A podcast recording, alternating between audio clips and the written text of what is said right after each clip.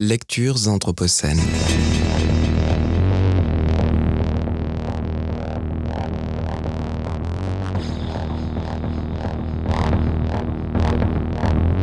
Lecture anthropocène. Bonjour. Je vais partager avec vous aujourd'hui un article paru dans la revue d'architecture Figure, celle du mois d'octobre 2020. L'article est intitulé Faire que cela tienne bon. Il est écrit par les Architectes sans frontières. La délégation marseillaise d'Architectes sans frontières, ASF, œuvre principalement sur les squats et bidonvilles de Marseille, auprès de personnes roms, roumaines ou assignées à ces identités. L'action d'ASF vise à réduire les risques liés aux conditions d'habitat des personnes vivant dans ces squats et bidonvilles, et par là même tenter de rendre plus dignes leurs conditions de vie. Les actions d'ASF s'inscrivent tant bien que mal au sein de politiques publiques et dans une action globale qui engage d'autres associations et collectifs militants. Ces actions sont complétées par un volet plaidoyer porté par l'association. Entrer dans un bidonville, c'est entrer dans un monde. Un monde où le résiduel domine. Reste de notre monde et reste de nos vies remplissent tous les espaces laissés vacants. Reste de ce que l'on cache ici, exposé là-bas à la lumière crue, traversant des vitres éclatées. Reste d'humanité compressée dans 15 mètres carrés qui contiennent une vie expulsable à souhait. Pour l'architecte, comme pour toute personne entrant dans ces mondes, il s'agit alors de se laisser aller, faire tomber la garde et les représentations, se laisser affecter pour commencer à percevoir ces autres mondes, car ce qui paraissait ligne de force à l'œil de l'architecte se transforme en ligne de fuite dans l'iris de l'habitant renversement des perspectives et décentrement du regard comme axiomes architecturaux. C'est donc dans ces mondes qu'ASF Marseille intervient, va et vient, se servant de cet intervalle entre les allées et venues pour réajuster le regard, pour ramener l'habitat, même temporaire et précaire, à sa fonction première, celle du refuge. Pendant un instant, laissez tomber toutes les connaissances froides accumulées qui font que nous arrivons en sachant. Se prendre le désordre et le chaos apparent en pleine gueule, car si l'on devait traduire l'architecture des bidonvilles, le thème majeur serait bien l'harmonie de la dissonance, comme le dit Alinsky. Alors, il s'agit ici de se laisser piquer au vif, revenir à l'essentiel, avec la nécessité comme seule pédagogie, faire que cela tienne. Car ici, tout s'écroule.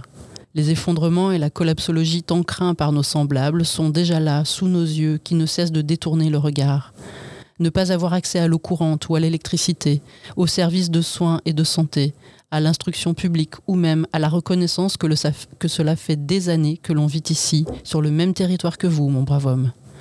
Et c'est pourtant là, dans ces mondes abîmés d'une violence brute qui n'a pas le temps de s'habiller des oripeaux de nos sociétés, que jaillissent des formes architecturales cimentées par la nécessité et qui font que malgré tout, ça tient.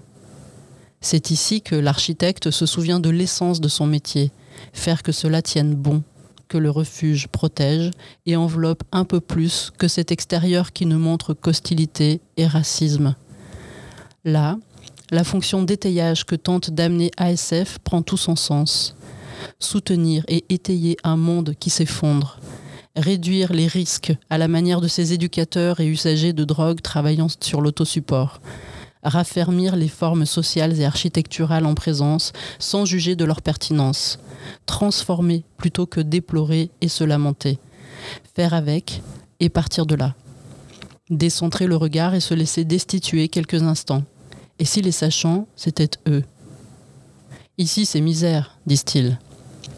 Ne nous voilons pas la face. Les conditions d'existence des habitants des bidonvilles où intervient ASF Marseille sont indignes d'une vie humaine. Esthétiser ces forces de vie, ce n'est pas leur rendre hommage. Rappeler qu'elles sont guidées par les lois de la survie dans la jungle urbaine et que de ces forces peut jaillir de la beauté et de la puissance, c'est évident. Rien à glorifier ici. Tout au plus, l'architecte peut se montrer humble face à cela. En prendre la mesure et quelques esquisses, voilà qui n'est déjà pas mal une architecture du moindre geste qui préfère les réajustements au grand chef-d'œuvre d'une installation en OSB qui risque d'être détruite à la prochaine expulsion. Une architecture qui ne cherche pas à prendre de la hauteur, mais au contraire, qui sait se mettre à hauteur des hommes et des femmes en épousant un instant leur regard. L'expertise architecturale subordonnée à la puissance des usages des habitants.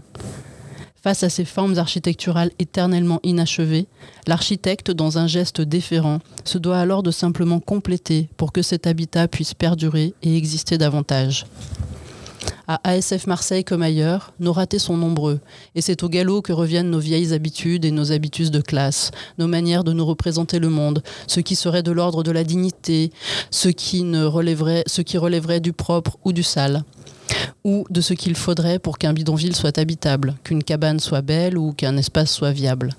Comme ailleurs, en matière d'architecture et de construction, les chemins de nos déconstructions semblent encore longs et sinueux. Mais la route a l'air belle. Il est temps d'y aller, non?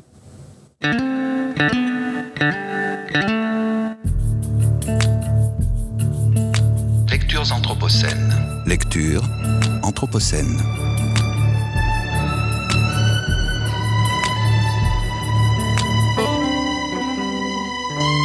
Lectures Anthropocènes.